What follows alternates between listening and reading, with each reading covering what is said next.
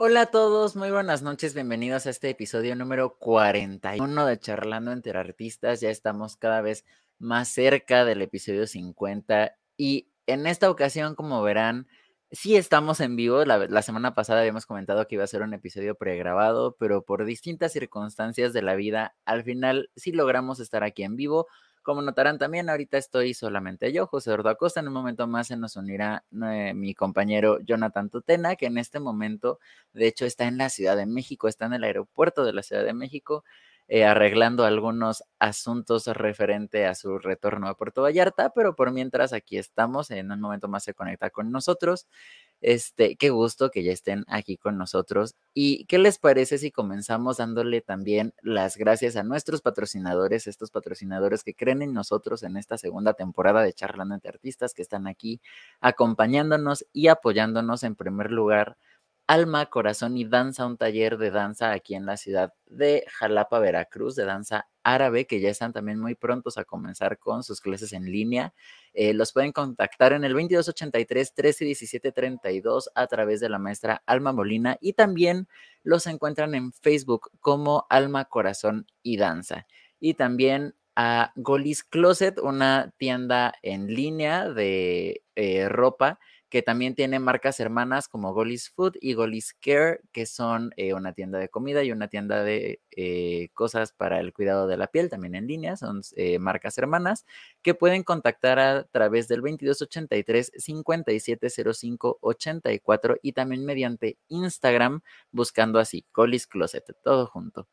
Y también, por último, a nuestros queridos amigos del grupo Raíces Música Mexicana, un grupo que está allá en Puerto Vallarta, pero que hace viajes tanto nacionales como internacionales según las necesidades de los clientes y que los pueden contratar a través del 4492 468161 y a través de www.raicesmusicamexicana.com. También los pueden encontrar en todas las redes sociales como Raíces Música Mexicana y en Spotify y demás eh, plataformas de streaming también los encuentran como Raíces Música Mexicana. Y al, a Raíces, así como a nuestro invitado del día de hoy, si nos buscan tanto a Jonathan como a mí en Spotify, van a encontrar que hasta abajo tenemos una lista con música de nuestros amigos. Ahí van a encontrar música de Raíces y por supuesto también de nuestro invitado de esta noche, que yo la verdad estoy muy contento de que esté aquí con nosotros porque ya tiene un muy buen rato que no que no platico con él. La última vez que lo vi, si no estoy mal, fue el año pasado, que tuvimos el placer de tocar juntos en el IMAC. Este, entonces quiero que por favor le den la bienvenida a nuestro querido amigo que es el maestro Omar Aguilar. Muy buenas noches. Hola, buenas noches, ¿cómo estás? Eh, me gusta saludarte, ya sabes que siempre me da gusto siempre encontrarte a ti como, como a Jonathan. Y este, bueno, pues un saludo a todas las personas que nos están escuchando y viendo eh, aquí en, esta charla entre artistas que ya, ya tiene rato que, que lo sigo ahí en, por el YouTube y todo eso, y ahí me ando echando luego las, las entrevistas y pues muy agradecido de que me hayan tomado en cuenta para, para estar con todos ustedes. No, pues como te decía también antes de empezar, muchas gracias a ti por aceptar la invitación, por darnos tantito de tu tiempo, que entiendo que estos días has estado también muy ocupado, que ha habido bastante trabajo, qué bueno, pero gracias por eh, darnos aquí unas horitas de tu tiempo para venir a platicar con nosotros, con los charleros que ya también veo que se están conectando en esta noche. Pero, ¿qué te parece si empezamos por lo primero? Para los charleros que no te conocen, que no saben quién es Omar Aguilar, de forma muy breve, a ver, cuéntanos, ¿quién es Omar Aguilar? Bueno, eh, soy Omar Aguilar Aguilar, tengo el doble apellido Aguilar, este, y ya llevo, bueno, soy un músico folclórico, ya llevo muchos años, este año cumplo 23 años ya de músico profesional, eh, siempre radicado aquí en la ciudad de Jalapa, eh, empecé muy niño a tocar eh, guitarra, empecé como a los ocho años, ahí tenía yo un tío que pues hermano de mi madre que me cuidaba y bueno, él, él, fungía como director de la rondalla San Martín, una rondalla muy representativa de Jalapa. Entonces pues eh, siempre pues me cría en ese, en ese ambiente, en ese ambiente musical gracias a él y empecé a tocar la guitarra muy muy pequeño, ya más grande por ahí del año 1999, por ahí, principios de los 2000, empecé ya a tocar profesionalmente, eh, pues ya música folclórica. Mi papá siempre ha sido un aficionado de la música eh, con arpa. Eh, podríamos decir que es como muy, es muy fan, o siempre ha sido muy fan de la música con arpa. Y bueno, yo crecí escuchando esa música. entonces, siempre hubo una arpa en la casa, una jarana una guitarra. Entonces, pues mi papá le gustaba tomar sus clases de arpa y eso, y a veces, pues por cuestiones laborales no podía llegar a la clase y pues el maestro empezó ahí a enseñarme a mí. Entonces empecé a tocar eh, música folclórica, en específico sones jarochos, eh, música latinoamericana con el arpa, desde muy, muy, muy pequeñito. Entonces, este, muy jovencito, entonces pues ya es una carrera larga la que tengo, ya 23 años, este año se cumplen ya desde aquella primera vez que me, que me presenté y bueno, durante este tiempo he participado con muchos grupos aquí jalapeños y bueno, pues muy, muy, este, eh, muy contento de dedicarme a esto y la verdad es, eh, no, no pienso cambiar de profesión, creo que nunca. Qué bueno. Entonces, desde chiquito ya le entraste directo a lo folclórico.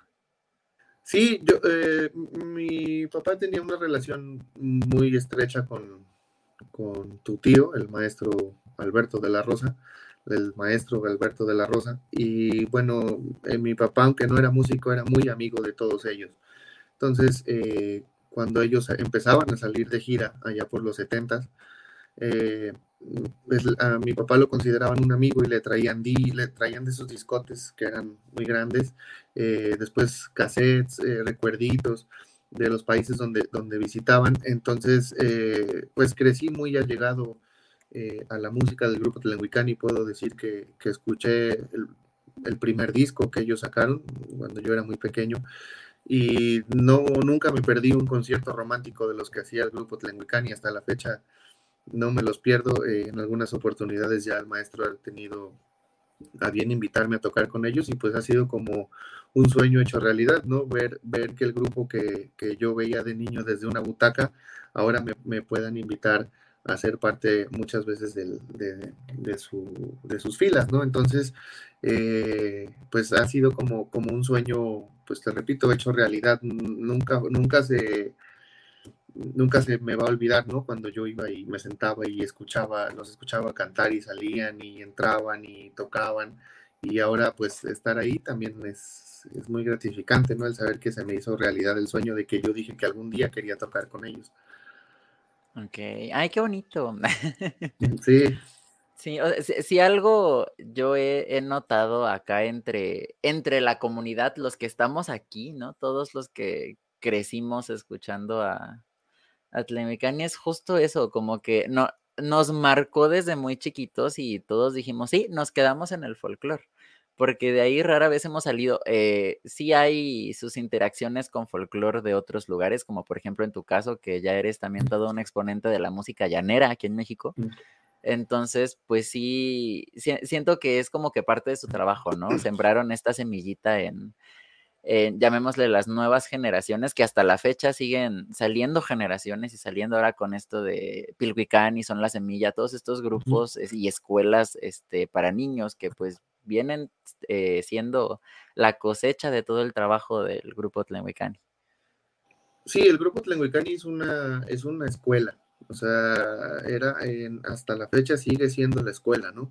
Eh, nosotros con Son la Semilla, eh, con mi compadre Raúl Monge, que es el director de la Casa del Arpa, a donde pertenece Son la Semilla, este ensamble de jovencitos, eh, pues es la escuela, ¿no? Raúl como integrante del grupo Tlenhuicani, pues todos nos, teníamos que aprender el repertorio y era, era una cosa como muy divertida, ¿no? El tener, yo al menos siempre me gustaron, pues, te, te van gustando la música pues actual de tu generación, y todo, pero yo recuerdo el, ser adolescente y bueno, sí, en algunas cosas me compraba discos de, de otros grupos, los escuchaba, pero puedo jactarme y decirme que creo, creo, porque nunca lo, nunca lo he concertado todavía con el maestro Alberto, pero creo que tengo toda la colección de los discos de, de Tlenguicani. Entonces era pues escuchar rock, eh, el pop, lo que es lo que más me, gustaba en esos entonces, pero siempre era también escuchar a Tlenguicani, ¿no? esa era la manera como, la, como, como crecimos o crecí musicalmente, o sea, crecí con el grupo Tlenguicani y con algunas otras influencias, pero siempre, siempre inclinado al folclore, al folclore, al folclore, al arpa, ¿no? Era, siempre, siempre me gustó el arpa, no, no había manera, aunque no la llegué a desarrollar como mi instrumento principal tocando, puedo decir que toco un poquito, eh, este, no lo desarrollé como mi instrumento, pero eh, yo puedo pasarme horas escuchando a un arpista tocar, ¿no? Y más cuando el arpa está súper bien ejecutada, eh, puedo pasarme horas escuchando música de arpa. Ok, y esta ya es por mera curiosidad, porque la verdad es que sí es por mera curiosidad. Además del folclore, ¿qué, qué escucha Omar Aguilar en, en su vida diaria? ¿Qué, pues qué, música suena en tu casa? Eh, bueno, a mí me, en, en, algunos momentos cuando era adolescente me gustaba mucho el pop, ¿no? Eh, todos estos grupos que salían como sin bandera y todo esto me gustaban. Eh, me gustaba el rock en tu idioma, todo lo que era Caifanes, Maná, eh, todo eso me, volvía loco, ¿no? Porque era, era lo que sonaba con fuerza en, ese, en esos entonces. Soy muy fan, debo decirlo, me gusta mucho eh, la música norteña, pero la música norteña eh, como un poco más actual, como grupos como Intocable, La Firma, El Duelo, estos grupos que llevaron la música norteña como a otra, otro se puede decir, a otro nivel, ¿no? Eh, tanto musical como interpretativa. Eh, son grupos que pues, son musicazos, o sea, no, no, no, son, decimos nosotros los músicos de tres tonos, ¿no? Entonces, estos ya llevaban la música a otro nivel, tanto en las letras como en la manera de tocar. Y me gusta todo buscar como grupos así, pues que no están como muy en, en, en el parámetro digamos, del, de lo que es comercial, luego son como más, ahí andan por debajo tratando, y hay muchos grupos muy buenos de este tipo de música que me gustan. Y pues nada más me gusta escuchar mariachi, la música llanera, pues, o sea, todos los días escucho música llanera, soy un, un, fiel consumidor de la música llanera, pero también escucho música paraguaya, eh, de todos lados, o sea, música latinoamericana, de Chile, de Perú, tengo, por ahí tengo un iPod que tú lo pones y te sale una cumbia y después te sale una cueca chilena y luego te sale una, una, llanera y luego te sale un pop. O sea, tengo, tengo como muy abierto el oído a, ese, a esos rangos musicales. Ok, y, y de todo esto, ¿tú qué, ¿tú qué es lo que consideras que, que ya es tu influencia a la música que, que creas hoy en día? Pues mm, yo creo que lo, que lo que he estado haciendo últimamente, que fue también lo que hice con mi disco de música llanera, este que acabo de sacar no tiene mucho, eh, se hicieron muchas cosas eh, folclóricas, con, con, instrumentos folclóricos, pero muy influenciados por el pop, por la balada pop. Entonces, eh, siempre el pop ha sido uno de, las, de, los géneros que más me han gustado y, y creo que este disco se, se influenció mucho de eso, aunque ya eran canciones eh, digamos que estaban ya en el, en el marco folclórico, ya eran muy conocidas en, el marco folclórico de la música llanera. Eh, hicimos unas versiones pop, por ejemplo, ayer la vi, no sé si ya la escuchaste, esa, canción eh, pues empieza como muy pop, o sea, empieza como una balada pop, tiene un rap en medio, un pedacito de un rap en medio y, regresa a música llanera con batería, maracas, o sea, eh, se influenció mucho de esta parte. Eh, hice una canción que se llamaba Campesina, eh, que también es, es, un clásico del folclore venezolano, que también lo hicimos con un violín, con las guitarras, con el cuatro, con las maracas, y también, aunque era una canción muy tradicional, la, la metimos a esta cuestión como del pop, y, quedó, quedó muy bonita. Eso ha sido de las canciones que más me han, mm, pues me han felicitado, ¿no? Por esa, por ayer la vi. Este, me estoy enamorando, que fue una canción que le hice una versión el año pasado. Este, y bueno, eh, todo eso es, pues, música folclórica influenciada al pop. Hice algunas, ahorita en pandemia hice por ahí, si lo buscan en mis redes, hice eh, una canción de Intocable que, que ya había hecho un cantante que se llama John Onofre, la pasó a la versión llanera, yo la pasé a la versión jarocha, entonces lo hice como si fuera un son jarocho, pero con armonías influenciadas hacia el pop. Entonces ha sido como, como esa la, la influencia que ahora estoy como, como manejando y que, que, creo que me ha funcionado bien y a la gente le ha, le ha gustado porque deja de escuchar la jarana pues tradicional, ¿no? La jarana de tocando un son jarocho y la metes a estos, a estas armonías y a estas cosas que tiene el, pop. Entonces eh, sonó bien. ahí Salvador Peña, el, eh, de Veracruz, del grupo Nemataldín, me hizo por ahí el arpa. Yo hice las guitarras y bueno, quedó, quedó padre. Por ahí la pueden buscar.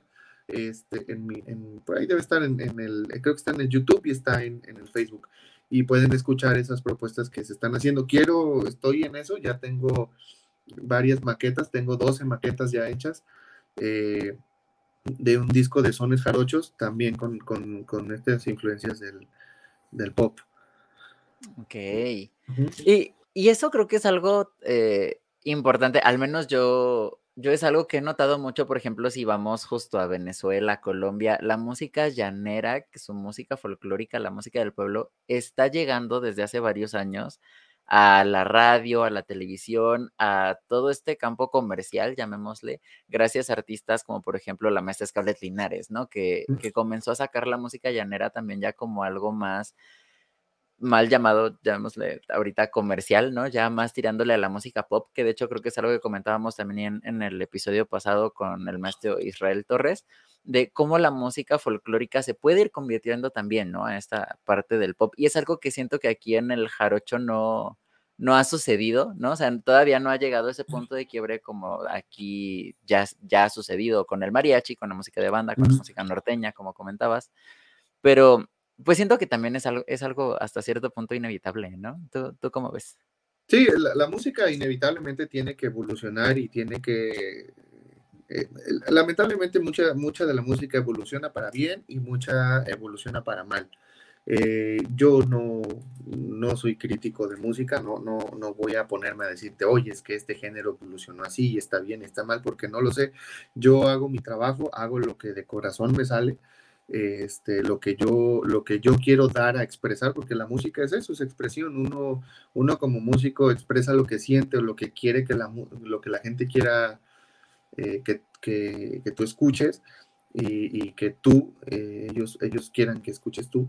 Entonces, eh, creo que tiene, tiene que haber una evolución. El son jarocho ha venido evolucionando, ha sido lento el, el, la evolución que ha tenido el son eh, yo estoy hablando del son que es con arpa, ¿no? El, son que yo me dedico a tocar, porque hay otras variantes, el son tradicional y ellos, bueno, han hecho sus cosas y todo. Yo estoy hablando del son eh, con arpa, para no meternos ahí en, en problemas. Entonces, pero ha habido mucha, muchísima evolución. Eh, músicos como Rubén Melgarejo, como David Melgarejo, como Raúl, eh, ahora como yo, como Rodrigo, pues estamos ya haciendo, tocando los sones, eh, ya a veces con, otro tipo de armonía, con otro tipo de, paradas, cortes, dándole una cosa, eh, pues dándole una variedad, ¿no? A, las cosas que vas haciendo. Y bueno, pues esta, esta propuesta que te digo que, que, estoy haciendo, yo espero que a finales de este año ya, ya pueda estar presentando algunas cosas de eso lleva su tiempo, eh, eh, eh, hay, que hacerlo, hay que hacerlo cuidadosamente, respetando los, lineamientos, respetando todo lo que tiene que ver y, bueno, pues hay que cuidar cada detalle, cada nota que se pone, cada acorde hay que cuidarlo, entonces este, me, va a llevar un, un rato, pero creo que va a quedar bien y, bueno, pues esa es una propuesta que va a estar ahí para quien la quiera tomar. Salvador Peña es uno de los muchachos también que empiezan a tocar el son jarocho con otro nivel interpretativo en el arpa. Eh, Rodrigo, eh, eh, Rodrigo Vidal. Entonces ellos ya empiezan a hacer otra, otra generación de artistas más modernos, ¿no? Y todos estos niños que vienen atrás, como son La Semilla, los niños de Pilcuicán y todos estos, estos grupos que se han estado formando, bueno, también vienen ya con otras ideas y vienen con otras influencias musicales. Eh, tomemos de acuerdo que ellos son otra generación muy diferente a la mía y pues a ellos ya no les gusta el pop, a ellos ya les gusta el reggaetón y les gusta el, el, rock progresivo y escuchan unas, pues luego me ponen ahí cosas que, se, ven, bien raras, pero no están mal y, y, puede que ellos empiecen a tomar estos elementos y aplicarlos al arpa actual, al arpa jarocha actual y puede, puede llegar a ser algo interesante, ¿no? Los llaneros eh, eh, lo han hecho, no solo de, no, el venezolano es un poco se ha quedado un poco eh, en esta cuestión de la evolución. No digo que no, hay muchos grupos buenísimos que tocan así, pero yo lo he visto más en el marco de la música llanera colombiana, ¿no? Artistas como John Onofre, como Joseito Viedo, eh, como Milena Benítez, como Susana Díaz, eh, Lucero Zapata, todos ellos están haciendo, eh, evolucionando su música a este grado, ¿no? Productores como John Harvey, que me produjo una canción, la de ayer la vi, es de John Harvey, ellos ya tienen otra visión de la música, ¿no? Fueron, empezaron a hacer todas estas fusiones y se oye bien y la gente lo consume la gente le gusta, la gente más joven lo empieza a consumir porque les llama la atención. Oye, mira un rap, una música, una canción llanera y en medio tiene un rap y al final termina con un pop y entonces este tipo de, de mezcla les empieza a gustar y empiezan, empiezan a consumirlo. Y ya que les gusta eso, empiezan, ah, mira, es que esta es más tradicional, o sea, empiezan a consumir pues lo que es más tradicional, ¿no? Les empieza a interesar, digamos. Sí. Y, también está el, contrario, ¿no? Por ejemplo, yo, mi hermana me acaba de mostrar, eh, no sé si ubicas a estos chicos de Chino y Nacho, los de reggaetón, de lo, que ahora ya le llamamos el reggaetón viejito. Nacho acaba de sacar un disco llanero. Sí. Buenísimo. Sí, hay una canción que a mí me gusta mucho de él, eh, está hecha en música llanera, que canta con un, cantante, perdón la redundancia, con un cantante muy famoso de Venezuela que se llama, el, compositor de muchos éxitos de la música llanera venezolana, que se llama Ignacio Rondón, eh, que se llama No ha pasado nada, si la pueden buscar, es Nacho con Ignacio Rondón, No ha pasado nada, es increíble lo que hacen los músicos, increíble lo que hacen estos tipos con la voz y la letra, ¿no? O sea, es increíble, si pueden, escúchenla, está muy, muy, muy buena la, canción, la pueden encontrar ahí en todas las plataformas o en YouTube. Y es con Nacho, ¿no? Que, pues, eh, eh, de, ser de ser un reggaetonero reconocido y todo, ahora se interesan por buscar la música llanera, ¿no? Y hacer, hacer música llanera. Mucha, mucha gente eh, está buscando hacerla. se interesa por la música llanera y eso es lo que queremos también que pase con el son jarocho, ¿no? Sí, justo. De, de hecho, creo que ya teniendo pláticas eh, con, con, varias personas de, de, los músicos de acá de, de, Jalapa, que pues quieras que no constantemente cruzamos los caminos, este, sí, creo que sí he tenido esa plática ya con varios de en dónde está ahorita el son jarocho y a dónde quieren que llegue, ¿no? Y cómo se han estado moviendo entre todos, porque la verdad es que sí ha sido un trabajo colaborativo, siento yo, ¿no? Sí, yo creo que, que haciendo propuestas buenas, de buena calidad, y respetando los, los lineamientos del son jarocho, se pueden hacer cosas muy buenas, muy interesantes. Y, bueno, yo al principio, cuando yo, esto es como, bueno, es como cuando yo abrí mi, mi, cabeza a esta música, yo por allá del 2001, 2002, mucha gente se debe acordar, este, estaba, llegaba esta cuestión de Lares, ¿no? Que tú podías descargar, eh, te metías en las madrugadas ahí a buscar en la computadora, el, y yo ponía música llanera, eh, así, y en la noche era cuando más se podía descargar eso, y llegó, llegó a mí un tema que fue muy, muy famoso, de hecho, todo se volvió un estándar de los grupos jarochos el tocarlo, que se llamaba, ¿cómo no voy a decirlo?, que era del maestro Luis Silva, el compositor era Joel Leonardo, su, manager era el que componía estas canciones. Eh, y, cuando yo escucho esas armonías que hacían con, cuatro instrumentos folclóricos, porque los cuatro instrumentos folclóricos de, la música llanera es el cuatro, las maracas, el arpa y el bajo. O sea, no, no había necesidad de meterle otra cosa. Cuando yo, cuando yo escucho esto, fue así como decir, wow, o sea, ¿qué, ¿qué, es lo que estoy escuchando? O sea, son cuatro instrumentos folclóricos que vienen del pueblo, que son del pueblo, y hacen este tipo de armonías y estas baladas que son increíbles. Yo escuchaba 250 veces, como no voy a decirlo, en todo el día, durante muchos años la seguí escuchando. Eh, luego empecé a descubrir quién era Luis Silva y hacía, hacía unas cosas increíbles sus músicos con, con, con estas baladas, ¿no? Quisiera ser en tu vida, este, ella y él, o sea, había un, tenían un rango musical, entonces fue cuando yo empecé a descubrir que, que con cuatro instrumentos folclóricos, sin necesidad de añadirles más cosas, podrías hacer cosas bien interesantes, y es la propuesta que yo quiero dar, eh, pues, en, en estos meses que estoy trabajando en eso, a ver qué me sale. Ok. Pero mira, ya llevamos casi media hora aquí y no hemos saludado a los charreros. ¿Qué te parece? Sí, los saludamos que ya están aquí reportándose. En primer lugar está con nosotros aquí Magdi Castellanos, dice buenas noches y saluditos y bendiciones desde Colombia. Muy buenas Ah, noches. saludos a Colombia. Desde Torreón, Coahuila, Aníbal Bastida también nos acompaña y dice buenas noches, ya listísimo para el programa. Muchas gracias, qué gusto. Saludos, Aníbal.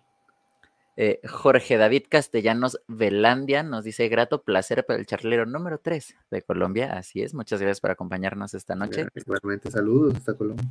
Igualmente desde Colombia, José Antonio. Totena nos saluda. Dice felicitaciones y éxitos por el programa y sus excelentes Si invitados. no me equivoco, es el papá de Jonathan, ¿no? Así es. El maestro. Yo lo conocí, yo estuve, en- yo fui a hacer una gira a Paz de Ariporo, estuvimos en, en Paz de Ariporo, un pueblo que es del, del departamento del Casanare, y ahí conocimos al papá de, al papá de Jonathan. Un saludo, una excelente persona que Sí. quedamos de volver porque quedamos todavía ahí, de- tenemos una cervecita pendiente con el papá de y Ah, bueno, pues mira. con el papá de Jonathan. Ya, ya te amarraste aquí en vivo. Ya queda para la posteridad que tienes que regresar a Paz de Sí, Ariporo. tener- tener- ya pronto, yo creo que este, el si no es este, el próximo año ya queremos hacer una gira por allá, entonces ya, ya estamos también trabajando en eso. Qué bueno. También nos acompaña desde Jalapa, Veracruz, Alma Molina Segura. Dice muy buenas noches a todos. Saludos, Alma. También Horacio Martínez García, el maestro Horacio Ah, Martínez García, nos acompaña esta noche. Muy buenas noches. Gloria Eugenia Suárez dice: Felicitaciones por el programa. El arte es vida desde Colombia. Saludos. De, oye, tienes mucha, mucha audiencia de Colombia, qué bien.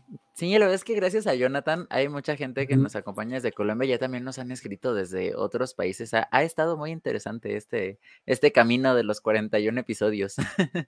Qué bueno. Y mira, ya tenemos por aquí una pregunta de la audiencia. Jorge David Castellanos Velandia nos pregunta si se ha hecho la fusión entre son jarocho y la música carranguera. Por empezar, ¿tú escuchas música carranguera? ¿Te gusta la música carranguera? Mira, yo te voy a confesar algo. Yo eh, vivo ya eh, en pareja con, eh, con una colombiana. Yo, eh, como se dice aquí, me junté o me robé una colombiana. Eh, y ella escucha música carranguera, ¿no? Eh, yo no era tan aficionado a la música carranguera, pero los meses que ha estado aquí ella me ha eh, enseñado cosas muy interesantes que, que yo no, no había escuchado y que me gustaron. No se ha hecho la fusión con la música carranguera. Eh, No, el grupo no, Tlenguicani hecho. hizo- el, el grupo Tlenguicani aquí en Jalapa hizo, fa- hizo famosa una canción de carranga, si no me equivoco, si, si estoy mal me corrigen, que se llamaba La China que yo tenía. La China que yo tenía se fue para la capital. Entonces, es. esa canción llegó hace muchos años y era muy simpática la letra, a mí me gustaba mucho la letra. Entonces, este, yo- con los años descubrí que era música de, era música carranguera, ¿no? Era una, una pieza colombiana de la música carranguera. No se ha hecho, sería interesante hacer si, si conocen músicos de música Pues carranguera. sorprendentemente sí se ha hecho. La hicimos Jonathan y yo. Ah, en hecho en no casa encuentran La Morena. Que de hecho el maestro Jorge Velosa, el compositor de la. China que yo tenía, eh, nos hizo el favor de, de apoyarnos un poquito con algunos elementos para entender un poco la música carranguera. Y sobre eso se hizo un arreglo del son jarocho de La Morena con fuga de, carran de música Ah, carranguera. La verdad es que está muy interesante, lo pueden ir a buscar en, en Spotify, en YouTube, en Amazon Music, Tidal, la- cualquier plataforma que usen, ahí pueden encontrar La Morena y también encuentran la música de Omar Aguilar para que vayan y la escuchen. Ah, también en el disco de, de ustedes yo grabé. Ah, sí, también ahí está el Siquisirí, como de que no? Sí, ahí está, hay unas maracas por ahí hicimos y está, está muy bueno. Yo la verdad eh, después no, no lo he escuchado, lo voy a, prometo que lo voy a escuchar.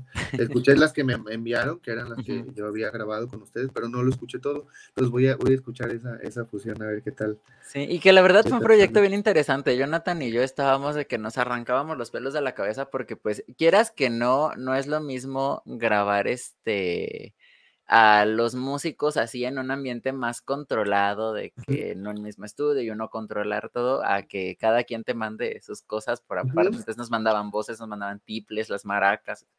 Estaba, fue, fue, fue una labor bastante ardua, pero se logró. El, el disco salió. Yo, yo estoy muy contento con el resultado. Obviamente ya con el camino recorrido hay cosas que le cambiaría, pero en general estoy muy contento con el resultado, a cómo salió, a los conocimientos que yo tenía en esa época. Soy muy fan. Sí, sí, hay que ser, tiene uno que ser fan de su, de su propio trabajo, ¿no? Y, y también yo, yo hice muchas cosas aquí, así como con ustedes eh, a distancia, hice mil, mil cosas y todos los días tenía algo que grabar y un video que grabar y grábame un bajito y grábame una jaranita y grábame algo. Entonces me la pasé muy entretenido en, este, en ese espacio de la pandemia que estuvimos como encerrados y salieron cosas muy interesantes como el disco de ustedes, por allí hice muchas colaboraciones con, con gente de Colombia, de Paraguay. Este, y salió algo, me, me gustó, eh, realmente me divertía mucho, era, pues era estar 24 horas con los instrumentos y, y, pues era, fue muy interesante y muy, muy enriquecedor también para mí, ¿no? El, entender muchas cosas que, que, venía sin entender desde hace muchos años. Eh, también mi creatividad empezó como a, como a despejarse más, fue cuando empecé a hacer estas maquetas que te digo que, que quería hacer. pude terminar mi disco de música llanera que no lo había podido terminar. Eh, todo, todo, todo fue así como muy, a mí, a mí me, me fue muy bien en esa, en esa etapa y, pues bueno, pues ahorita seguir trabajando y, también dándome espacio para mis proyectos, ¿no? Pues sí. Oye, y justamente a, nivel profesional, ¿cómo, ¿cómo has vivido tú este cambio de la vida normal, la, viva, la vida que llevábamos antes a pasar a la pandemia y ya ahorita otra vez que está como que empezando a resurgir, que ya hay conciertos, ya hay presentaciones, ya hay contratos, ya ya uno es más factible que salga. Pues te digo que la pandemia no, no estuve tan quieto, o sea, estuve quieto yo creo que los primeros dos meses, que fue pues de ver películas, vi una serie que nunca había visto una serie por cuestiones de tiempo, este, empecé a, a estudiar, empecé que el cuatro, que la guitarra, que el, que el bajo, y empecé a tocar y tocar y hacer, hacía cositas, me grababa aquí. Tengo la fortuna de tener aquí un pequeño estudio eh, para grabarme, hacía cositas y todo, pero ya como al segundo mes, al segundo mes y medio ya también me empecé a jalar los pelos, ¿no? Junto con Raúl, porque pues siempre, siempre hemos trabajado juntos como músicos y pues aburridísimos, ¿no? ¿Y qué hacemos? ¿Y qué hacemos? ¿Y qué hacemos? Entonces a mí una vez se me ocurrió y digo, ah, eh, empecé a ver que todo el mundo subía sus videos, ¿no? De, de, al Facebook y al YouTube y empezaban a subir videos y videos de, en su casa tocando, ¿no? Arpistas, cuatristas, guitarristas, pero más que nada arpistas. Entonces un día hablé con Raúl y le digo, oye, eh, ¿por qué no hacemos un, un, festival de arte? Y me dice, oye, pero estamos en plena pandemia. Digo, no, pero virtual. Digo, le, podemos decir a los músicos, a los músicos de arpa, que nos envíen un video, que a lo mejor que ya tengan hasta grabado, de ahorita en la pandemia, y, empezamos a, hacer eh, esta cuestión, ¿no? Y no, pues que sí, pues hablamos con el maestro de la Rosa, no, está súper bien, bla, bla, bla, bla. Y bueno, pues logramos hacer el primer festival internacional de arpa virtual que tuvo, tuvimos, eh, esa vez tuvimos 125 participantes divididos en, dos días. Eh, fueron transmisiones casi de ocho horas, eh, un sábado y un domingo, y pues se logró hacer el, primer festival internacional de arpa virtual. tuvimos un alcance, creo que por ahí 45 mil personas llegó el, el festival pues porque todo el mundo estaba encerrado y todo el mundo se empezó como a entretener en estas cuestiones de streaming, del Facebook, de conciertos, todo eso. Entonces, pues para toda la gente del ARPA y se conectaban de todo el mundo, eh, logramos juntar eh, los cinco continentes eh, por medio del, del ARPA en, ese festival virtual. Y bueno, pues fue, fue un logro ahí. Después ya empezamos a hacer qué videos, que los, los, los, famosos videos de los cuadritos, no sé si te acuerdas que todo el mundo hacía. Eh, nos grabábamos en nuestras casas y yo los juntaba. Y entonces empezamos a hacer. Eh, ya después, cuando empezó a calmarse, ya pues un poco más, eh, pues empezamos ya a hacer cosas pues presenciales y hasta ahorita, ¿no? Que otra vez ya volvemos a tener el mismo trabajo o más trabajo que el que teníamos antes y, bueno, pues es, eh, ahora, ahora eh, disfruto más el salir a tocar. Antes ya llegaba a ser como, ay, tengo hueso, el, eh, tengo hueso hoy, luego mañana. Y entonces llega, aunque, aunque uno ames la música y todo, llega a ver algún cansancio mental, algún cansancio físico. Entonces, eh, estar así, eh, quietos un tiempo, ayuda a valorar, ¿no? Primero, ahorita me dicen, oye, es que hay que ir a tocar, voy, ¿no? Y voy con todas las ganas del mundo y, hago mi trabajo lo mejor que puedo y no me quejo. Entonces, es como, fue como un alivio para el alma, ¿no? El estar quietos un rato y también, te digo, el hacer los proyectos que uno ya tenía ahí guardaditos, que a lo mejor por tiempo no podías terminar, este, pues eso también te da, te da y te renueva las ganas de seguir y seguir y seguir.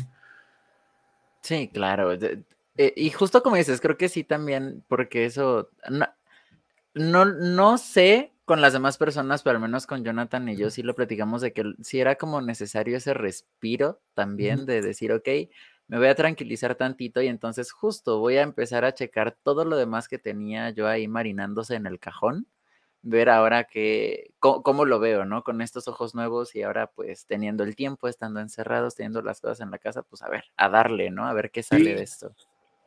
Sí, pues era, era, la, era la manera también de uno desahogar la frustración de estar encerrado, porque pues aguanta estar encerrado un mes, ¿no? Pero ya el otro que hace, sí, uno que está acostumbrado a andar para arriba y para abajo, viajando, sí, claro. sabiendo que hay que hacer ensayo, que hay que ir a dar clases, que entonces toda esta parte, pues pararlo de tajo, pues, al principio sientes bonito, ¿no? Pero ya después, bueno, ¿y qué voy a hacer, no? Entonces, eh, pues ahí yo desahogué muchas cosas que tenía que sacar con, con la música y la verdad me divertí mucho en la, en la pandemia y ahora ya también me tomo el tiempo para eso, ¿no? Aunque tenga mucho trabajo, a lo mejor un día a la semana digo, hoy, hoy me voy a dedicar a, hacer, eh, a grabar esto que es, que es para mí, ¿no? Que es, que es que necesito hacer.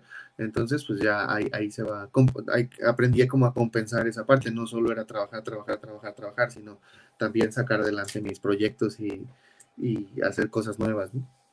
Y, y ahora en esta, en estos nuevos meses de, de ahora sí reactivación, que ya hay conciertos, ya hay presentaciones, ya hay giras. ¿Tú, tú cómo, cómo te ha ido? ¿Cómo, lo estás viviendo? Pues ah, bien, o sea, yo en noviembre del año pasado ya fui a Colombia, eh, eh, fui al, torneo al, torneo internacional de Joropo, fui como turista, no fui a tocar, eh, tuve la oportunidad de viajar con mi papá que también quería conocer este, estos lugares de Villavicencio, que es la ciudad donde se hace este torneo. Y, ahí fue cuando, fue como cuando te estás ahogando y sacas la cabeza y pegas ese, ese jalón de aire. Ese viaje para mí fue ese jalón de, de aire y regresé con ideas, con un montón de ganas de trabajar. Y bueno, pues la pandemia ya nos ha dejado trabajar y hemos hecho muchas cosas. Te platicaba hace rato antes de entrar al en vivo que este mes es como muy del arpa. Eh, eh, tenemos muchas actividades, muchísimas actividades de arpa de verdad no se pueden perder este, todo lo que tenemos. Eh, se los voy a decir así como a grosso modo y bueno, pues ya en mis redes sociales estoy soltando carteles y publicidad. El 10 tenemos a las 5 de la tarde, el 10 de julio tenemos un concierto con el grupo Diapasón, que es con el grupo con el cual estoy tocando actualmente, que es Rodrigo Vidal, Raúl Monge, y su servidor, y a veces nos acompaña el maestro David Magrejo o Cristian, Cristian Lara o Cristian Schaffer, así lo conocen. Este, por ahí ellos colaboran con nosotros. El 10 tenemos un concierto a las 5 de la tarde en la casa en la casa de Doña Falla, que está ahí enfrente de los berros que la acaban de rehabilitar. Ahí vamos a estar. Luego el 17 tenemos un encuentro de arpa en Jico a partir de las 5 de la tarde, también nos esperamos. Luego 28 y 29, no me acuerdo eh, de la fecha, pues lo pueden buscar ahí. Hay una cena y eh, que viene, nos, va a visitar el maestro Ismael Ledesma, que es un referente del arpa mundial, del arpa moderna, del arpa contemporánea, y viene un grupo llamado Contraste, que vienen desde Yopal, Casanare, desde Colombia, un grupo de música llanera donde el arpista es Paula, es una, una gran arpista, una, una muchacha que de verdad toca el arpa impresionante. Entonces, tenemos 28 29, no me acuerdo el orden, pero eh, un día es una cena, que es, como entre amigos, tú pagas tu entrada y bueno, pues van a estar ellos ahí tocando y conviviendo con la gente. Y luego hay una clínica de arpa que dará el maestro Ismael Edesma y Paula, ¿no? Entonces, este, no me acuerdo de la fecha. Luego el 30 tenemos, 30 de julio tenemos lo de... Eh, lo del Festival Internacional de Arpa de Cerrillos, donde el grupo llanero estará también. Este, el 31 hay un concierto en el Teatro del Estado donde estará el grupo Tlenguicani, el maestro Ismael Ledesma y el conjunto eh, Contraste de, Colombia. Y el 2 tenemos eh, todavía la el lugar está por confirmar, pero tenemos un concierto en, el puerto de Veracruz, eh, Delfino Guerrero, el maestro Delfino Guerrero, Diapasón Ensamble, nosotros y el grupo de, Colombia. Así que tenemos un, para que puedan asistir a algo y, y, ver a estos, a estos tremendos del arpa que nos van a visitar en estos, en estos días. Ah, pues ahí lo tienen, ya, ya lo escucharon aquí, aquí lo van a poder estar repitiendo también en las redes sociales de Mar Aguilar que les han estado apareciendo en pantalla y van a poder encontrar con el paso de, de los días, la información de estas presentaciones, de estos eventos, que de hecho también del, del Festival de Cerrillos, este, también he visto que han, han estado con todo, subiendo de un montón de, artistas que van a estar ahí presentándose. Entonces va, a estar muy interesante, va a estar muy lindo. Quienes se puedan dar una vuelta allá en Cerrillos de Díaz Veracruz, va a estar muy padre. Y pues, qué padre, ¿no? Qué padre que ya ahora sí hay hay muchas presentaciones, uno también, como dices, ¿no? Como espectador también uno necesita salir, ver cosas. Este, yo estos días que, han, que ha habido muchas cosas aquí en Jalapa, yo como puedo voy, salgo y sí, sí se siente, sí se siente el cambio. Sí, ya la gente necesita salir, ¿no? Digo, tomando todas nuestras precauciones también, porque esto no se ha terminado, pero bueno, eh, eh, hemos estado ya aprendiendo a convivir con el, con el virus, ¿no? Sabiendo que, bueno, pues tienes que lavarte las manos, tener tu, tu cubrebocas, teniendo todos estos cuidados, eh, pues ya puede uno salir a disfrutar de, de, ciertos conciertos, de ciertas eh, cuestiones culturales que, que, se dan en Jalapa, ¿no? Y ya también, tanto para el artista como para el espectador, eh, ya, era, ya era necesario, ¿no? Sentir un, un, aplauso, porque no era lo mismo dar un concierto virtual y terminar la canción y que nadie te aplaudiera, y pues nada más el camarógrafo te hacía así, ¿no? O a, eh, sentir ya el calor de la gente, ¿no? El, que canten contigo, que los veas disfrutando eh, la música que haces para ellos. Entonces eso también ya a uno lo, lo va llenando, ¿no? De, de, pues de, de, alegría y te, te, dan ganas de seguir trabajando y de, seguir haciendo cosas. Y sí, la, la, la, verdad que sí, sí, sí he visto también que ya vienen todos así con, con mucha chispa, muchas ganas de, de hacer cosas. Muchos proyectos nuevos, muchos músicos, muchas cosas ahí, este, pues ahí van, ahí van. Y los proyectos de, hay que hacerlos lentos, hay que hacerlos despacio para que salgan, para que salgan bien y salgan eh, pues lo mejor posible, ¿no? Para poder entregarle siempre a la gente que, que nos apoya, que nos escucha, pues, lo mejor posible de nuestro trabajo, ¿no? Lo, que más se pueda entregar. Sí, claro. Oye, y justo con, con todo esto ya una pregunta que, que además de las dos que te mencioné antes de empezar, creo que también ya se está volviendo de ley aquí, sobre todo con los músicos. Es, bueno, para empezar, ¿con todo esto tienes tiempo libre? ¿En algún momento dices, ah, sí, tengo, tengo tres minutos para mí? Sí, sí, sí, o sea, uno, uno tiene que aprender a, estar consigo mismo, ¿no? Así, a, a trabajar en tus cosas, a, a lo mejor muchos... Eh, eh, muchos tienen, muchos músicos tienen otros hobbies, ¿no? Eh, que hacer. El mío es la música, o sea, totalmente mi hobby, mi forma de vivir, mi forma de trabajar, todo es la música. Yo el día que no, que no, o sea, que digo, hoy en la mañana pues no, no tengo nada, este, me pongo a escuchar música, ¿no? Cosas nuevas, este, eh, me pongo a limpiar mis discos, tengo una colección de discos como de unos 1500 discos por ahí, así más o menos, los fui coleccionando durante mucho tiempo pongo a limpiarlos, a ordenarlos, o sea, todo, todo mi, mi, vida gira en torno a la música, soy muy musical, la gente que me conoce pues siempre me ve sonriendo escuchando música, luego me dicen, oye, te vi en la calle y no me saludaste, tenía los audífonos, ¿no? Y esos audífonos que te los metes y no oyes nada para afuera, y ahí voy con mi música a todo volumen, ¿no? Este, eh, yo hago de, de la música una forma de vivir, no solo como mi trabajo, sino como mi hobby. Entonces, este, eso me gusta. Luego me dicen, no, no te cansas de escuchar música, o sea, estás en la computadora, estás escuchando, te vas a dormir, te duermes con música. Le digo, no, o sea, realmente es como, como, más bien el día que no, la, que no escucho música, me siento, me siento mal, así como que, o el día que no agarro un instrumento, me siento como raro, como que no sé. Y ahí vengo en la noche para acá, aquí en el cuarto donde estoy, tengo mis instrumentos y todo. Entonces, y vengo y me pongo con la guitarra y y me acordé de una canción. Y, o sea, siempre estoy con la, con la música. Eh, mis tiempos libres son dedicados también a la música de otra manera más recreativa, pero, pero pues me gusta. Ok, y es que sí, justo para allá iba, para allá iba mi pregunta. ¿Qué, qué, qué hace Omar Aguilar en, en sus tiempos libres? Pues, además de, la música. De eso, eh, pues ah, realmente me dedico a eso. me gustan mucho los autos. Eh, tengo una afición por los autos y los aviones y me gusta mucho investigar sobre ese tipo de cosas. Eh, en mi tiempo, pues me queda poco tiempo libre porque estoy haciendo una maestría en, marketing cultural. Pues, las tareas también son importantes y luego también me tengo que meter en eso pero me gusta coleccionar eh, carritos, coches, cochecitos, tengo una colección también grande de eso. este, me pongo a limpiarlos, me pongo a levantar el cuarto, a limpiar mis instrumentos, o sea, eh, es, es, como lo que hago. A veces me gusta mucho caminar solito, me pongo los audífonos y vivo, bueno, vivo aquí en Emiliano Zapata y de mi casa para allá, pues es monte, ¿no? Se agarro así a caminar para, para el monte y me voy una, dos horas eh, a caminar, me gusta mucho caminar sobre la naturaleza, lo que hay aquí, y escuchando música, y eso es, eso es lo, que, lo que hago, en el poquito tiempo que me queda, porque es, realmente muy poquito el tiempo que a veces me, me queda libre, ¿no? Sí, claro, y, y justo estaba platicando con Jonathan, creo, creo que ayer, antier, que me dijo que te vio.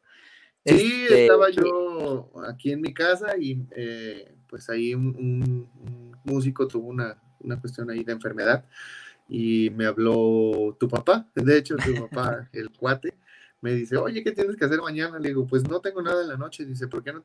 Vente a la casona porque nos hace falta alguien que cante. Le digo, oye, pero pues yo no, o sea, yo nunca me, no me he vendido como cantante, nunca, ¿no? O sea, yo soy un músico y, pero bueno, pues me dijeron, no, es que no puede venir el, el cantante y no sé qué, bueno, pues me fui. Y llegó Jonathan ahí al, al restaurante donde estábamos y este, y bueno, pues se, se disfrutó un ratito y yo siempre lo voy a, lo digo siempre abiertamente, eh, disfruto mucho tocar con tu papá porque es, es, es alguien que se sabe todas las canciones del mundo, yo siempre he dicho que el cuate se sabe todas y este y se sabe canciones que a mí me gustan, ¿no? Que a lo mejor con otros grupos no, no podemos o no, no, hemos tenido la oportunidad de tocar eh, y él se las sabe, entonces yo las canto y, y me gusta mucho esa, esa química que tengo con, con, tu papá cuando, cuando tocamos juntos.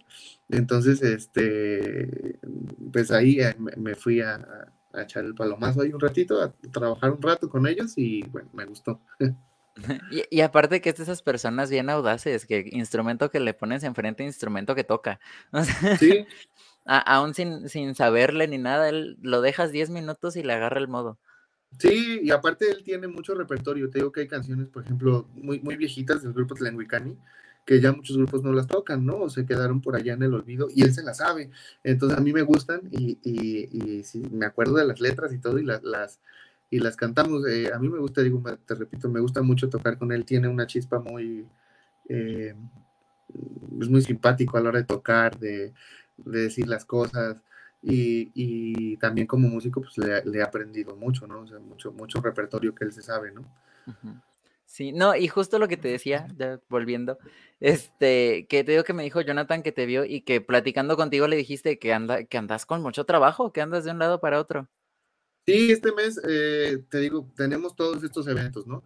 Y bueno, pues a esto agrégale que el grupo de Colombia pues viene invitado por mí, entonces agrégale que tengo que ir por ellos a México, traerlos, eh, hospedarlos, llevarlos a Cerrillos, traerlos al teatro, o sea, todo esto se, me, se, se nos carga y aparte pues fechas también particulares que ya tenemos, o sea, aparte de todo lo que te comenté, tenemos el mes lleno, o sea, si te mostrara mi agenda, tengo toda la agenda los fines de semana y entre semana llenos de, trabajo, entre que doy las doy clases, doy clases particulares de, de guitarra, entonces entre que doy mis clases, entre que, entre que tengo que, pues ahora te digo, vivo en pareja con alguien, eh, con Camila, entonces eh, se me junta lo que tengo que hacer con Camila y lo del trabajo. Entonces, eh, realmente le, decía yo a Camila un día, es que yo me despierto a las seis, seis y media, ya estoy arriba, y cuando me doy cuenta son las once y media, ¿no? Ya en las noches ya así como llego y me pongo a ver una serie ahí que estamos viendo, pero ya llegas así con, con el pico todo clavado de que ya estás para dormir y, no te diste cuenta en qué se fue todo el día, desde las seis y media hasta las once y media de la noche que, que me voy pues ya casi acostando, ¿no? Entonces eh, dices, órale, se me fue el día y hice tres, cuatro cosas, pero bueno, eh, es parte de y, también eh, me gusta, o sea, me gusta ese ritmo de vida, no, soy una persona muy hiperactiva, no puedo estar tanto, yo me despierto así y no puedo estar en la cama, o sea, estoy 10, 15 minutos y ya me paré y ya me vine aquí a tocar, ya me fui a bañar, ya algo, porque no, no puedo estar sin, sin hacer nada, ¿no? Me, me cuesta mucho el estar, el estar quieto. Ok, y, pero, creo que también eh, esa es una muy buena cualidad, sobre todo cuando te dedicas al arte, ¿no? es, de esas cosas que uno necesita porque eh, con tantito que te quedes quieto, aquí siento que aplica muy bien el dicho de camarón que se duerme, se lo lleva la corriente, porque aquí verdaderamente las cosas avanzan muy, muy rápido, hay que estar muy a las vivas y pues la, creatividad es de esas cosas que necesitas sacar la ardillita dando vueltas todo el tiempo, porque si no, nomás no jala. Sí. Sí, ¿no? Y, a, mí se me ocurren cosas todos los días. O sea, eh, yo creo que si Dios nos hubiera me hubiera dado, me hubiera hecho millonario, yo haría un festival diario, ¿no? Este, pero no, a mí se soy muy ocurrente, igual que Raúl, eh, somos eh, personas que nos trabaja la ardilla muy rápido muy rápido, muy rápido, y, y, ya se nos vino esto, ya se nos vino el otro, ya hay que hacer esto, ya hay que seguir, vamos para acá, o sea, siempre estamos y, y con él hemos hecho una, una, muy buena mancuerna de trabajo, a pesar de que somos amigos desde hace muchos años, yo más de 20 años, yo creo que hemos, hemos sido amigos, entonces eh, eh, ahí estamos buscando eh, qué hacer y nos le cae trabajo a él, me cae trabajo a mí, le cae trabajo a Rodrigo, entonces nunca, nunca estamos quietos, no es raro que un fin de semana no nos veamos por trabajo, o sea, es muy raro, muy, muy raro que no, que no, que no nos veamos, ¿no? Entre semana igual que, oye, que hay que ensayar, este, oye, que hay que montar esto, oye, puedes venir al estudio, que hay que grabar unas cositas que me pidieron, sí, o sea, es, es, es, es bastante ajetreada la, la, vida. Estos días, esta, semana que pasó, sí estuvo un poco calmado, este, pero de aquí, o sea, de ya de esta semana en adelante hasta principios de agosto, se, se pone ya muy, muy tensa la, la, la, cuestión, y, pero me gusta, o sea, realmente yo creo que cuando te digo, cuando paramos totalmente la, por la pandemia, sí sentí feo, ¿qué hago? Ay, ya, te, te, me fuiste por un momento, no sé si estábamos teniendo por aquí problemas de conexión, si fue la tuya o la mía, pero ya aquí estás de vuelta. Ajá. Ajá. Ah, aquí ya estoy. Sí, yo me quedé, te fuiste y me quedé solito, entonces dije, ¿qué pasó? Pero bueno, ya te digo. Sí, dime, dime. ¿A ti qué, qué, parte del proceso te gusta más? Porque ah, por lo que escuchas es de todo. Estás tanto en escena como atrás, en grabación, también te encargas de esta cuestión de las giras, de armar los festivales, de, de, todas estas cosas que es un espectro muy amplio de trabajo. ¿qué, ¿Cuál es la que tú disfrutas más? Eh, a, mí me gusta todo, o sea, todo, todo, todo, todo. O sea, disfruto cada momento que tengo que, hacer, desde que hacemos una reunión para saber qué vamos a hacer, cómo le vamos a hacer, ver cuestiones de logística, todo eso, hablando de festivales, ¿no? Eh, de logística, eh, vamos, cómo vamos a ir a ver a los patrocinadores, cómo, o sea, este, todo ese proceso me gusta, ¿no? Hasta, hasta ver ya hecho realidad el, el, festival y verlo ya en escena y decir, pues todo, todas las desveladas, aquí está, ¿no? Aquí está lo que es. Y en lo musical me gusta todo, todo, o sea, desde ir a tocar, al, así me digan, oye, es que quiero tocar tres canciones, pues no ha pasado, ¿no? Una vez, hace poquito, le, le hablaron al maestro Raúl, a Raúl, oye, es que queremos que vayas a, ¿cómo se llama? Aquí arriba por el norte del estado. Eran como nueve horas de viaje, creo que Pánuco, por allá, para allá, para el norte. Y es, sí, Pánuco. Y dice, pero nada más queremos que toques cuatro canciones. O sea, viajamos nueve horas para, para tocar cuatro canciones y nos regresamos, ¿no? Otras nueve horas de regreso. Entonces fue, fue pues es divertido, o sea, andar en la carretera con ellos, con Rodrigo y con Raúl, eh, a veces con David, a veces con Cristian. Es muy divertido, la verdad, ¿no? Platicamos de todo, escuchamos música de todo, eh, nos hacemos bromas, este, comemos, o sea, esas partes son las que a mí me gusta mucho disfrutar la convivencia que tengo con, con mis compañeros músicos. Lógicamente, pues el tocar con ellos también se disfruta muchísimo, eh, son muy, muy talentosos. Y, toda esta parte de cuando hay que grabar y te metes 5, 6, 7 horas en un estudio y estarle dando, dando, dando hasta que, hasta que logramos que quede como nos gusta, también esa parte la, la, disfruto mucho, ¿no? Me dicen, no te aburres de estar encerrado. no me aburro y si pudiera estar otras 7 horas encerrado ahí con ellos haciendo música, las estaría, ¿no? No hay, no hay manera de que no, mm, de que no disfrute. Todos los procesos los disfruto, los disfruto mucho, mucho.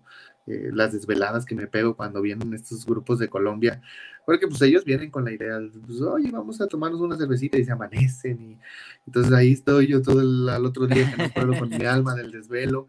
Y pero bueno, es, es parte de, y también eso, eso lo disfruto porque aprendo, ¿no? Entonces eh, es como, como parte del aprendizaje que uno también tiene en la vida. Ok, pues sí, como dices, ¿no? Todo, todo, es parte del proceso. Tienes mucha razón. Es, es una experiencia muy, muy gratificante, me imagino, ¿no? porque es que vuelvo a lo mismo, tú está, estás en todo, en planeación, ejecución, administración. Sí, a veces hasta de cocinero, de chofer, de todo tengo que hacerle, ¿no? Pero eh, eh, me gusta, o sea, realmente lo hago con mucho gusto. Eh, también cuando me ha tocado apoyar al, grupo del Maestro Alberto, el grupo Tlemicani, atrás de la escena, también lo disfruto mucho, ¿no? el, estar pendiente de que lo que ellos están haciendo eh, salga bien, eh, que ya no sonó la pila de la jarana y córrele por una pila y este y que el cable no sirve, a ver, consíguete un cable, tenme la otra arpa afinada para que por si la otra falla entre la otra, o sea, todo, todo ese tipo de, cosas que, se hacen tras bambalinas, también me gusta mucho el el hacerlas, ¿no? Este, y lo, te digo, lo disfruto mucho, mucho, mucho. Me gusta ah, estar ahí sentado atrás eh, con el nervio de que todo salga bien. Este, lo, lo, hago, lo disfruto, lo disfruto mucho y con, y con personas como el maestro Alberto, trabajar con ellos es de verdad eh, un deleite, o sea, no hay, eh, no hay manera de que no, no lo hagas con gusto, ¿no? A mí yo lo hago con muchísimo, muchísimo gusto y lo seguiré haciendo hasta que, hasta que se pueda. Ay, qué, qué bueno. esperemos que dure mucho, que sea una carrera profesional muy, muy larga. Este, y tenemos aquí otra pregunta de nuestros charleros. Jorge David Castellanos Velandia nos pregunta si te has dedicado a la docencia. Y es que esa ha sido algo muy, muy común por acá. Varios de los músicos que han pasado por aquí han también tenido ahí sus pininos en la docencia. ¿Tú te has dedicado a la docencia? Sí, sí, actualmente me dedico a la docencia también. Eh, no la ejerzo tal cual en una escuela de gobierno privada. Eh, todo empezó, yo no sabía enseñar, yo no sabía qué podía enseñar, hasta que Raúl, eh, mi compañero Raúl Monge, me invita a ser parte de la Casa del ARPA, de este proyecto que él, que él fundó en Coatepec. Y, bueno, pues empecé a ir a enseñarle a los niños, ¿no? Cómo tocar el arpa con, tres deditos, con las arpitas estas chiquitas eh, que, tenemos como método de enseñanza. Y, vi que los niños eh, empezaban, o sea, como que eh, una señora me dijo, es que tiene usted la sangre liviana para los niños, o sea, como que tengo pegue para, para los niños y los niños me hacían caso y empezaban a aprender y Raúl les enseñaba y también. Entonces empecé a descubrir que tenía pues la habilidad de poder enseñar. Eh, después de eso ya eh, tuve que profesionalizarme, estudié la licenciatura en educación artística, ¿no? Entonces ya pues tuve, tuve que aprender a enseñar, ¿no? Porque no, no todo, no, siempre iba a ser lírico en este, en este aspecto. Y sí, ahora eh, me, me, doy clases de guitarra, de jarana, de arpa para niños, para iniciar a los niños en el arpa. Y me ha ido bien los, los alumnos que he tenido. han llegado, algunos ya han llegado muy, muy alto, muchos niños de la casa del arpa, eh, yo les empecé enseñando y ahora ya son arpistas eh, pues mm, ya bastante reconocidos en el plano del arpa. Eh, mi alumna Vicky, que ella la traían desde un pueblo que se llama Tepetates, acá por Nablinco para allá, empezó a venir conmigo y, después ya cuando yo pues, ya le enseñé lo que yo sabía, lo que yo podía, pasó con Rodrigo y ahora es una, una super música, una super artista del, del arpa. Este, y así, muchos, muchos, muchos niños que han pasado por la casa del arpa, este, en algún momento pues he tenido la oportunidad de, poner mi granito de arena ahí, de, enseñarles. Eh, todo, la mayor parte, pues el trabajo ha sido de Raúl, pero eh, bueno, pues he podido poner mi, granito de arena ahí. Y, bueno, es satisfactorio ver cuando, cuando los alumnos crecen y, se dedican ya a esta, a profesionalizarse ya en la música. Y, que ha crecido bastante, ¿no? Yo, yo recuerdo cuando recién fundaron la, Casa del Arpa, a como es ahorita, ha sido un cambio enorme. Ya son muchísimos niños también los que están. Eh, siento que han avanzado mucho. Sí, eh, todos tocan ya el arpa, bailan, eh, también ya bailan, tienen una expresión corporal bastante buena, una, una expresión eh, para el público ya también bastante bueno, pues ya como artistas, ¿no? Y, pues ha sido un proceso bien padre, eh, también eso lo he disfrutado como no tienes una idea, ha sido eh, los últimos siete años, seis años y medio, siete años de mi vida, los he dedicado a la Casa del Arpa también. hombro a hombro y con, con, pues, con Raúl, ¿no?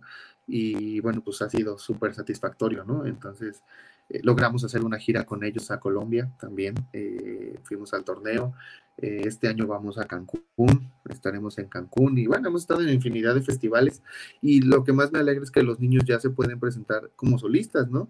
Este, como, como niños ya solistas en el arpa. Tenemos también, estamos trabajando con un ensamble de niñas de la, del municipio de, la, de Alto Lucero, de la comunidad de la Reforma, eh, las Jarochas Folk Ensemble, que también es un proyecto que ya ellas venían, ya venían pues, tocando, ya venían eh, haciendo cosas y bueno, con nosotros han, han estado evolucionando bastante rápido, bastante bien, han estado desarrollándose musicalmente muy padre y pues ahí en Cerrillos las van a poder eh, escuchar ya cómo suenan ya con, pues, con, la mano mía y del maestro Raúl. Entonces ya eh, me gusta mucho enseñar, eh, no es algo a lo que me dedique al 100% porque pues, tampoco me da tiempo. luego me dicen, no, oye, es que tú deberías de dar clases en una escuela. El amarrarme a una escuela o a un horario o a, a un calendario escolar, pues no puedo, ¿no? Porque yo me salen giras, me salen trabajo, me sale que tengo que hacer el festival este, que tengo que colaborar acá. Entonces no, no puedo, pero en la medida en la que, en la que mi tiempo me va dando, este, voy, voy haciendo cosas con, con, alumnos que, por ahí tengo. Ok. Pues qué padre, sí, sí, eh, te, veo hablar y veo como andas todo bien contento, sí, sí se ve que te gusta un montón también esta parte de, de la docencia. Sí, y te digo, después me, tuve que profesionalizar, estudié la licenciatura y realmente pues se, me abrió otro panorama que no conocía y que era muy grande, ¿no?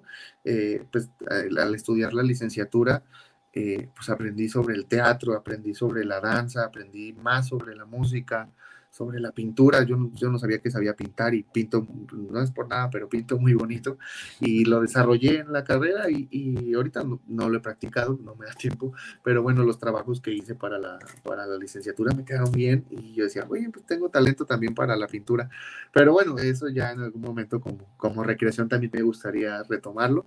Y, y, pues te digo, me abrió otro panorama, no solo para enseñar música, sino las artes en general, ¿no? Ok. Qué, qué, qué padre. Y si no estoy mal, ahorita tú estás también haciendo este acá, moviéndote mucho con Rodrigo, ¿no? Tienen un dueto que también, si no estoy mal, sacaron un disco. Eh, no, no tenemos nada grabado con Rodrigo, eh, pero sí hemos hecho cosas muy importantes con Rodrigo. Eh, a Rodrigo lo conocí hace, este año el dueto Veracruz cumple seis años por estas fechas cumplimos este, seis años. Ah, eh, a Rodrigo lo conocí por las casualidades de la música, esas que, que uno andaba yo buscando un arpista y me lo recomendaron, le llamé y desde que nos conocimos hicimos muy buena química con, con Rodrigo y pues se nos ocurrió hacer el dueto Veracruz y empezamos así tocando de a dos. Eh, eh, era como muy a la gente le causaba como mucha curiosidad, ¿no? El, que eh, tocaban dos y se oía como si fueran cuatro, porque yo cantaba y nos contestábamos, entonces él tiene muy marcada la técnica de tocar con el arpa y tocar los bajos, eh, o sea, fuerte, ¿no? Entonces, de y parecía que teníamos un bajista, entonces sonábamos como si fuéramos cuatro músicos y decían, pero si solo son dos, entonces logramos hacer muy buena química con, con Rodrigo, logramos ir dos veces a, a Durango, a los, a los, festivales internacionales que se hacían en Durango. Fuimos dos, a dos festivales y luego fuimos a hacer un concierto solo con un grupo colombiano de niñas que se llamaba Guarura. Fuimos tres veces a Durango, eh, estuvimos en Zacatecas, estuvimos en Aguascalientes, Guanajuato, eh, eh, fuimos a, ¿dónde más fuimos? Fuimos una vez a Guadalajara y logramos salir del país como dueto. fuimos dos veces a Colombia a, los festivales que hacía el maestro Carlos Quintero allá en Paz de Ariporo, que fue cuando conocimos al papá de, Jonathan. Este, logramos ir al, segundo Festival Internacional de Arte en Villarrica, en Paraguay. Este, antes de la pandemia teníamos una invitación para ir a Brasil, que ya no se logró concretar por lo de la, lo de la pandemia. Estamos invitados, eh, no, creo que para el próximo año, como dueto, al Festival Internacional del Arpa en Asunción, en Paraguay. Eh, todavía, o sea, aunque, aunque, aunque ahorita estamos trabajando más como con, con, Raúl y eso, que somos diapasón, este, como dueto nos siguen contratando. Eh, hay ratos en que, este, oigan, una, una serenata con el dueto. Y nos hicimos famosos por las serenatas, porque hubo, se me ocurrió una vez, un 10 de mayo, digo, oye, si, si ponemos un, como una, un cartelito o algo ahí de, de, de, pues que damos serenatas para las mamás, ¿no? Igual de chicle y pega. Y sí, Polo, y yo hice el cartelito en el celular, lo subimos, ese día no dormimos, empezamos a las 11 de la noche, la primera serenata, y estábamos terminando 8 de la mañana, la última serenata. Entonces, eh, nos volvimos como famosos por las, las dichosas estas serenatas, y, y, no sé, nos buscan mucho para serenatas, no sé por qué. Este, trabajamos mucho para, para serenatas con, con, con, el dueto, con Rodrigo. Este, y los restaurantes nos buscan mucho también, aquí restaurantes de la región como dueto, no sé por qué, este, en Coatepec, Jalapa, eh, aquí alrededor es todo siempre como dueto, como dueto, como dueto. Entonces, este, ahí la llevamos, eh, queríamos hacer algo, yo creo que pasando esto de en agosto, vamos a ver si, si hacemos por ahí un conciertito chiquito, aunque sea, para, para festejar los seis años eh, con Rodrigo, y bueno, pues yo creo que va a haber dueto Veracruz para para mucho tiempo. vamos a grabar, pero vamos a grabar como, como diapasón. Yo creo que por ahí en agosto, septiembre empezamos las grabaciones, pero ya como, como diapasón. Que es lo mismo, realmente eh, solo se, anexa Raúl y David o Cristian, pero pues somos, somos los, los mismos, ¿no? Y, y, hay una muy buena química con Rodrigo desde que, desde que nos conocimos hasta, hasta la fecha, ¿no? Entonces, este, pues ahí, ahí, ahí estamos también. Cualquier cosa nos pueden encontrar en las redes de Instagram y en, Insta y Facebook como Dueto Veracruz. Ahí nos pueden seguir. Ok, igual ahorita que acabemos, me mandas las redes sociales de, del Dueto Veracruz para que las ponga eh, los que nos estén viendo en YouTube, las van a encontrar aquí abajo del video. Ahorita ya encuentran las redes de, de Omar. Ya en cuanto terminemos este episodio, encuentran también las del Dueto Veracruz. Exactamente, ahí para que nos sigan y si quieren una serenata, este, con nosotros es. Muy bien. Oye, a ver, cuéntame una anécdota, porque digo, ya por lo que entiendo son, me dijiste, 23 años de, carrera artística. En 23 años pasan muchas cosas. Cuéntame alguna anécdota que tú hayas dicho, esto me, me cambió. Es, esto, esto me hizo ver las cosas de otro modo, algo que te haya marcado. Eh, bueno, eh, tengo dos que me han como marcado en la vida. ¿Se puede todavía tiempo? Sí. Sí, claro, tú adelante. Ah, bueno, eh, la primera fue en el 2010, cuando yo venía ya, pues, ya tenía yo muchos años escuchando música llanera, ¿no? Desde niño. Y yo, yo quería saber qué era. O sea, como, pues ya, ya estaba grande, ya yo creo que en el 2010 ya tenía yo qué, tenía como 25 años ya, 24 años por ahí. Y, y, yo ya tocaba con grupos de aquí, de Jalapa, y tocaba maracas y todo eso, pero no entendía el contexto porque nunca había viajado a, Colombia o Venezuela a escuchar música llanera como tal en su, en su hábitat, ¿no? Se puede decir así. Entonces, eh, en el 2010 eh, mi, mi, mi, papá, eh, mi papá, mi papá se casó un 19 de marzo y hay una canción llanera que dice un 19 de marzo, un 19 de marzo para un baile me invitaron, que se llama Fiestas de Lorza, se llama la, la canción, entonces mi papá siempre la cantaba porque él se casó con mi mamá un 19 de marzo. mi papá siempre ponía esa canción y yo le decía, ay, ¿eso qué es? ¿O qué? Y, el, pues no sabíamos que era, suponíamos que el Orza era un pueblo, ¿no? Pero no sabíamos dónde estaba ni nada, ¿no? Entonces se da la oportunidad de, ahí conseguí un patrocinio por, por medio del gobierno para comprar un boleto para, para ir a las fiestas del Orza, ¿no? En, en Venezuela. Y pues fue, la, fue así como hice, hice un vuelo que era México, Bogotá, volé a Arauca, que es el estado fronterizo de Colombia con, Colombia, y este, y pues eh, de ahí de, Arauca cruzabas a Venezuela y eso, el Orza, el pueblito está ahí como a tres horas. Y decían que eran las, las máximas fiestas del folclore eh, llanero y no sé qué. Entonces yo iba con toda esa, con toda esa ilusión de, conocer esto y de escuchar música llanera en vivo, ¿no? De dónde era y entender lo que yo, todo eso que yo venía sintiendo que quería tocar y hacer, pues verlo en vivo. Entonces, ahí va la anécdota. Yo llego a Arauca y me contacto con un gran amigo mío que también vive en Guadalajara, que se llama Jorge Corredor, que es un artista colombiano reconocido que toca, eh, se vino a vivir a México y está en Guadalajara. En ese entonces vivía en Arauca, entonces llegué con él, bla, bla, bla. Oye, que yo quiero ir y no sé qué. En ese entonces Venezuela pedía visa para los colombianos. Entonces llegamos al, puente este donde pues ya íbamos para el Orsa en un, en un, coche, rentamos un coche y bla, bla, bla, bla, bla, bla, Y llegamos al puesto de donde te sellan el pasaporte de entrada para, para Venezuela. El, creo que se llama, el pueblo se llama Duazdualito, ahí está el, el, puesto de control que le llaman, ¿no? Pues estábamos en la noche, íbamos a llegar según allá de, este, en la madrugada, cuando todo era fiesta y no sé qué, y que me dice el, el, pues el Guardia Nacional venezolano, me dice, oye, pues es que no, no puedes entrar, ¿no? Porque pues, no quiero, así literal, me dijo, no quiero, y si quieres entrar, pues me tienes que dejar 300, creo que me pidió 300 dólares, ¿no? Así. Y pues yo, yo los llevaba y yo dispuesto a llegar, a, si ya había llegado hasta ahí, que no llegara al, el Orsa que me quedaba tres horas, estaba dispuesto a darlos, pero después me dijo, no, es que son 300 por los dos, o sea, por cada uno, ¿no? O sea, sean 600 dólares. Pues ya no, no los llevaba.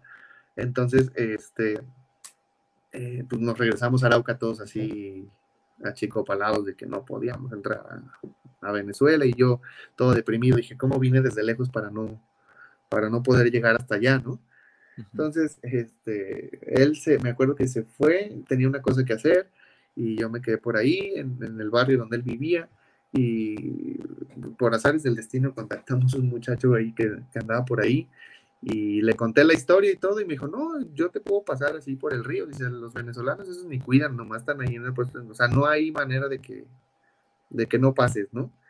Entonces le comenté a Jorge y me dijo que estaba bien y nos fuimos, en, cruzamos el río en una, como en una lanchita, una panguita así, este, pues en la noche, ¿no? Y caminamos una hora por allá, yo no sé cuánto caminamos por el monte y ya no estaba esperando una persona en un coche y así fue como crucé a, a Venezuela, ¿no? Así no me meten a la cárcel por contar esto, pero este, así, así fue como llegué al Orsa, crucé a, a, Venezuela, pero pues mi pasaporte desde entonces todavía lo conservo y pues tengo fotos en Venezuela, pero no tengo sellado el pasaporte de, de, de Venezuela. De Venezuela. Este, tuve que entrar y cuando llegué a las fiestas del Orsa fue fue, entendí muchísimas cosas, conocí al maestro Reinaldo Armas, conocí al maestro Cholo Valderrama de Colombia, Walter Silva de Colombia, a todas esas estrellas que yo escuchaba en, la música que descargaba, eh, verlas en vivo y cómo eran las fiestas y entender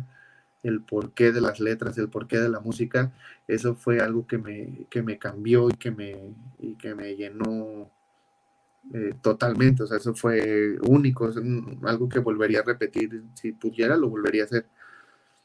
Esa fue una. Y la otra sí que me marcó fue cuando hace algunos años eh, el maestro, yo tocaba en un café con el maestro Alberto de la Rosa, con Raúl y David, ahí en la estación, en Coatepec. Entonces un día, en un diciembre, llegó el, el maestro Alberto y me dice, oye, es que el, compañero Miguel, Miguel Ángel, el que cantaba con Tlenguicani, el que decía en la bola, Miguel Ángel, este, dice, pues decidió ya no estar con el grupo y pues tenemos un concierto en, en Puerta, ¿no? Que era creo que a principios de febrero. Entonces, pues el maestro internamente ahí habló con, con el grupo, con los que tenía que hablar, con, con los que eran integrantes en ese momento del grupo, y bueno, se decidió que no se iba a llamar a ningún cantante más, ¿no? Que, tenía que cantar Raúl, Rubén y, David, ¿no? Que ellos tenían que hacer las partes de los cantantes solistas. Y pues así me volteó a ver eh, y me dijo, oye, pues, eh, ¿por qué no tocas la percusión con nosotros? Toca las maracas, el bongo. Y pues era, fue como, ahí fue cuando mi sueño se hizo realidad, ¿no? De, de algún día poder tocar con el, con el grupo Tlenguicani en el Teatro del Estado, o sea, de pasar de estar sentado en la butaca a pasar a estar en el escenario, fue como un sueño hecho realidad. Todavía por ahí tengo las fotos de ese, de ese concierto. Y este, ese fue la, la, uno de los momentos que más me marcaron también en la, en la vida, ¿no? Yo cuando estaba tocando y veía a la gente sentada, dije, o sea, me puse a pensar, yo pude haber estado sentado ahí, pero no, estoy aquí eh, ahora cumpliendo un sueño que, tenía desde que era niño. Y esas son como las, las, dos, digo, muchas, hay muchas más y muchas anécdotas con compañeros y todo, pero esas son como las dos que, que, que yo, me han cambiado, me cambiaron la vida de alguna manera. Ok, pues, pues qué lindo, la verdad, así como, como lo cuentas, ha, sido, han sido 23 años muy fructíferos, 23 años llenos de, de satisfacciones por lo que escucho, que bueno, yo tuve la oportunidad de trabajar contigo, creo que por primera vez apenas ahora en, en noviembre, diciembre del año pasado. Este, que fue una experiencia muy divertida, que tengo una foto que me gusta mucho donde estamos los dos cantando juntos.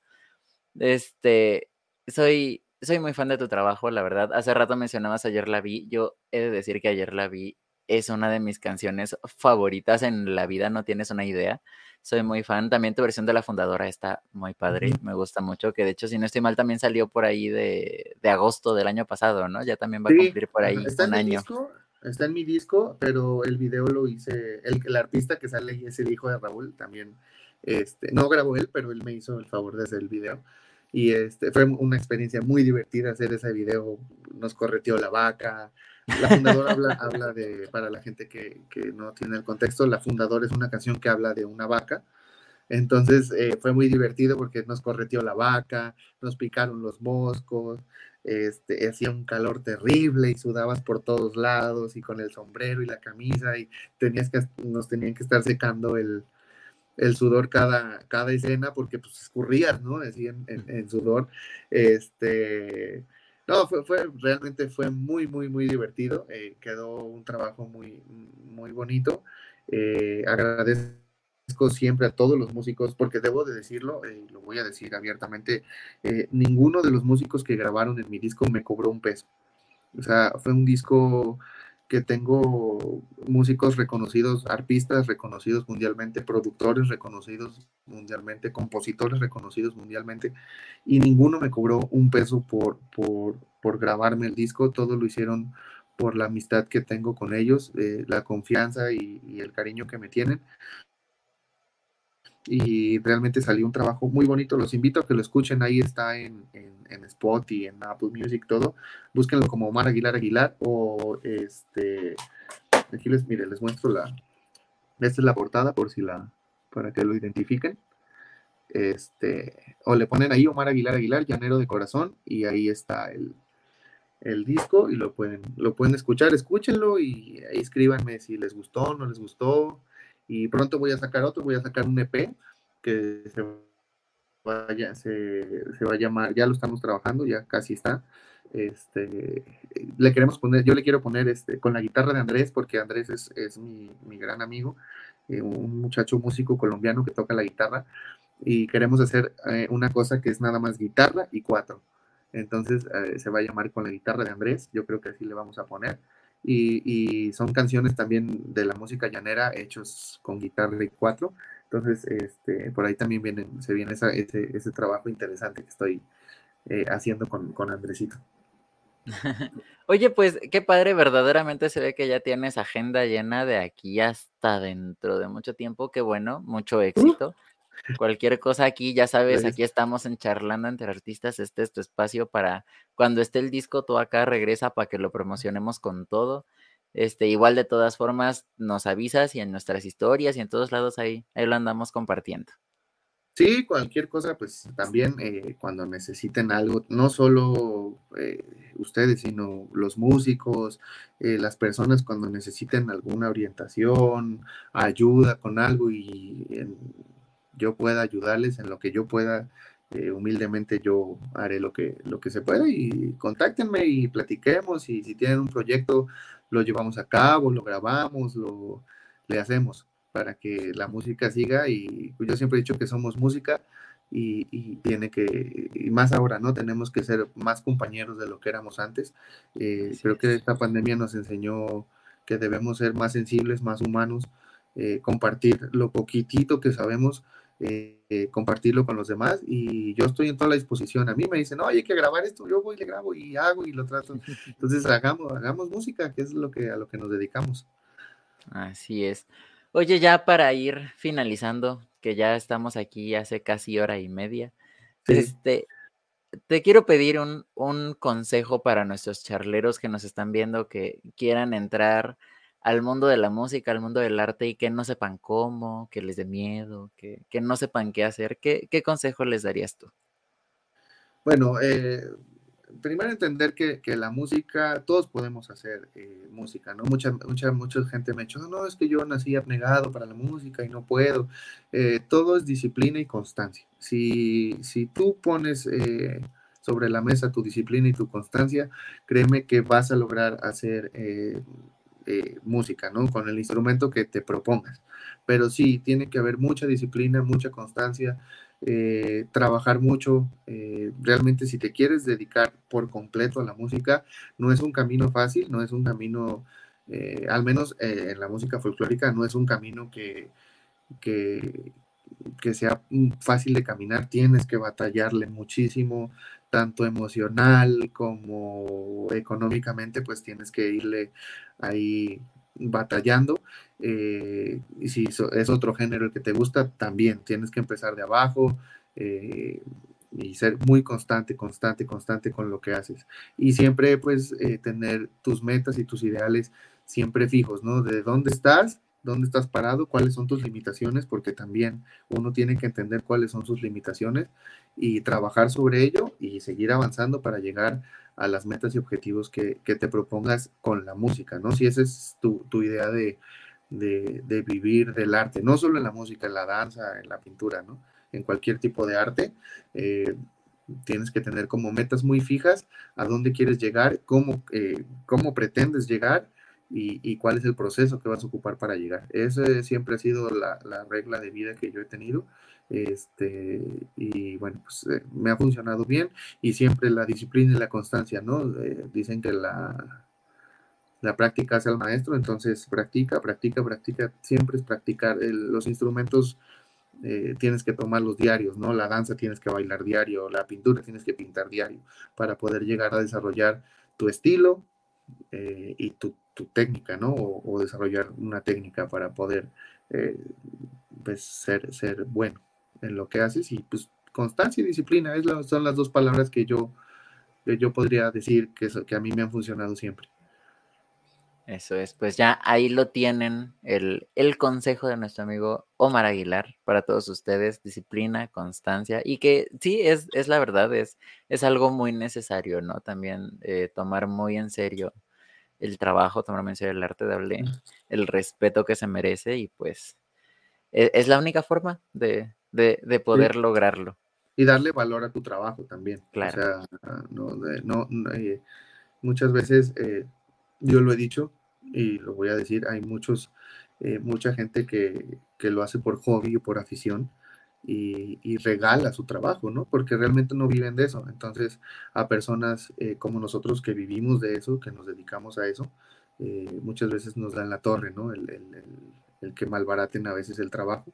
Pero bueno, ya la gente en Jalapa es un público que entiende de calidades y, y cuando te contratan es porque ya saben qué trabajo haces y qué, que es calidad lo que tú haces y lo que llevas, ¿no? O que es una garantía de que su evento o el concierto que vas a hacer, pues va a salir bien, ¿no? Porque pues uno se mete, estudia, eh, todo el día está sobre el instrumento.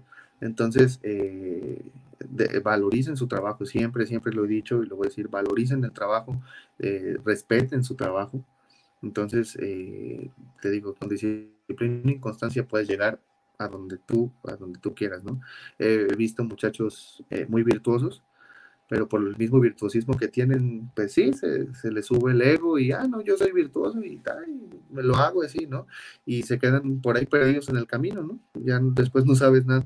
Y hay muchachos que les cuesta muchísimo, ¿no? Y, pero que han sido constantes, constantes, disciplinados con su trabajo, humildes a la hora de, de, de, de dirigirse con los demás y todo, y ahí están. Y, y son personas muy, muy, muy grandes, ¿no? Que, que, que ya que están aquí representando el folclore de Veracruz y el arpa, ¿no? El arpa jarocha. Así es, pues ahí lo tienen. Omar, muchísimas gracias por acompañarnos en este episodio número 41. Qué, qué gusto tenerte aquí. Creo, creo, que no, hacía mucho tiempo que no teníamos la, la oportunidad de platicar así. Es, siempre es lindo. Yo por eso ya también soy muy fan de estar aquí en el podcast. Cuando Jonathan me lo propuso, yo no quería y pues ahí me, me, hizo la llorona hasta que ya pues aquí estoy. Sí. este, la verdad que uso porque me ha dado justo la oportunidad de platicar con, con varias personas como tú, como Chesca, como este Cristi de la Rosa, que es mi tía, y aún así tampoco luego tenemos la oportunidad de hablar tan así de estas cosas. Entonces es, es muy lindo poder, poder hacerlo y pues si lo podemos hacer en este formato que le puede dejar alguna, alguna enseñanza, alguna reflexión a las personas, pues qué mejor, ¿no? Y pues también dar la plataforma al trabajo de, todos ustedes, que pues al fin y al cabo, al cabo sigue, sigue siendo música independiente, arte independiente, siempre es importante pues darle difusión, darle una plataforma para que la gente lo pueda conocer, pueda llegar a ustedes. Entonces, pues de verdad, muchísimas gracias por darme hora y media de tu tiempo. Este, también tenemos un mensaje que no nos pudieron poner acá en, la transmisión, pero me lo mandaron a mi WhatsApp eh, de parte de Isabel Segura, que dice que el programa estuvo muy interesante, que muchas felicidades y que muy bien por el invitado. Ah, muchas este, gracias. pues ahí, lo tienen también para que vean que ah, también así leemos sus mensajes. Este, y pues eso ha sido todo. De verdad, muchísimas gracias por acompañarnos. No sé si quieras agregar algo más. No, pues muchas gracias por, por invitarme. Eh, de verdad, estoy muy contento de, estar aquí. Yo siempre, a veces ahí a los ratitos que puedo, me echo los pedacitos de entrevistas. Y bueno, pues eh, un saludo a todos los que eh, nos ven y nos oyen en, tu programa. Y ojalá no sea la última vez que esté aquí. Y para la otra podamos presentarles mi material nuevo, lo que tenga nuevo. Eh, ahí me encuentran y ya saben, lo que necesiten, estoy a la orden. Muchas gracias por invitarme. Un saludo a Jonathan, que eh, yo lo vi, me dijo que iba a estar viajando. Eh, y bueno, este, bueno, pues un abrazo para donde quiera que se encuentre. Y pues un abrazo también para ti. Ojalá que pronto podamos vernos por ahí para, para poder cantar otra vez. Así es, pues sí, esperemos, esperemos que sea pronto. Yo de verdad lo disfruté mucho, me divertí mucho, estuvo, estuvo, estuvo muy padre poder tocar juntos. Creo que fue la primera vez que tocábamos juntos, ¿no? Sí, sí, no, no, no, no. Y yo venía llegando, ¿te acuerdas de un viaje? sí. Yo ni siquiera pude ensayar, yo había llegado la noche anterior y al otro día me dijeron, pues hay que tocar esto, esto, esto y esto, y, así. Y ya, pues ahí se, este, te hice unos coros ahí bastante chistosos. Pero bueno, quedó, quedó padre por ahí, por ahí creo que hay videos, una grabación, no sé. Y este, pero bueno, ojalá que la, vida musical nos permita hacer algo en algún momento, un momento juntos, grabar algo, no sé lo que sea. Entonces estoy en la disposición. Así es, igualmente para lo que necesites, aquí andamos. Este, también de parte de Jonathan Totena, que, al principio les comenté que se, iba a unir más adelante, pero la burocracia aeroportuaria no nos lo permitió y él también en punto de las nueve de la noche salió su avión este, ya va rumbo a Puerto Vallarta de regreso. Desde acá le deseamos un muy buen viaje. Este, él también dice que le, quería estar por acá con nosotros, pero pues las circunstancias no lo permiten, pero igual también eh, un saludo de parte de Jonathan, que también yo estoy seguro que llegando allá a, Puerto Vallarta te va a mandar un mensajito. Este, entonces, pues de verdad, muchísimas gracias por acompañarnos. A los charleros también muchísimas gracias por acompañarnos. Y pues los esperamos dentro de ocho días que nos va a estar acompañando un gran maestro también de allá del Cono Sur, el maestro Yolmer Hurtado Ramírez, que va a estar con nosotros platicando sobre su trabajo, que la verdad es muy interesante porque él es director de orquesta, director de coros. Ah, Entonces ya también es una perspectiva un poco diferente de la música, que no hemos tenido por acá muchos eh, músicos clásicos, entonces siento que va a estar va a estar muy interesante. Entonces, pues por acá los esperamos. También saben que nos pueden encontrar en todas las plataformas de podcast, como en Spotify, en Apple Podcast, Google Podcast, y sé que hay muchas más, ahí, ahí nos encuentran, pronto van a poder escuchar también este episodio por allá. Suscríbanse a este canal si no lo han hecho para que puedan seguir viendo estos episodios de Charlando entre Artistas, también al canal de Jonathan Totena, que lo van a encontrar aquí abajo en la descripción si es que nos están viendo en YouTube, si nos están viendo en Facebook, denle like al video, compártanlo para que pueda llegar a más gente y también que la música de Omar Aguilar pueda llegar más lejos, porque la verdad es que es muy buena se las recomiendo muchísimo. Ya saben que si nos buscan tanto a Jonathan como a mí en Spotify, pueden encontrar nuestras listas que tenemos eh, con música de nuestros amiguitos. Ahí también van a encontrar la música de Omar Aguilar. Justo, sinceramente, no sé qué canción tuya es la que está en la lista de Jonathan, pero en la mía justamente está la de ayer la vi porque te digo que me encanta esta canción, no tienes una idea. Este, entonces, pues eso ya saben que lo pueden buscar. También eh, todas sus redes sociales están aquí abajo. Si no, nos pueden ir a buscar en nuestro Instagram y en la publicidad de Omar. Ahí está el link a su, a su perfil de Instagram y desde ahí pues pueden ir hacia otros lados. Este, pues por mi parte eso ha sido todo. Muchas gracias por acompañarnos. No sé, eh, algo que quieras añadir. No, pues simplemente agradecer eh, la invitación y ojalá que nos podamos ver pronto con con, nuevas, con nuevo material para traerles nuevas cosas de lo que estoy eh, preparando y pues, seguir haciendo música. Y pues no se les olvide que este mes tenemos muchas actividades de ARPA ahí en mi perfil de, de Facebook, Omar Aguilar Aguilar. Pueden encontrar toda la información. Cualquier duda me escriben y ahí estoy.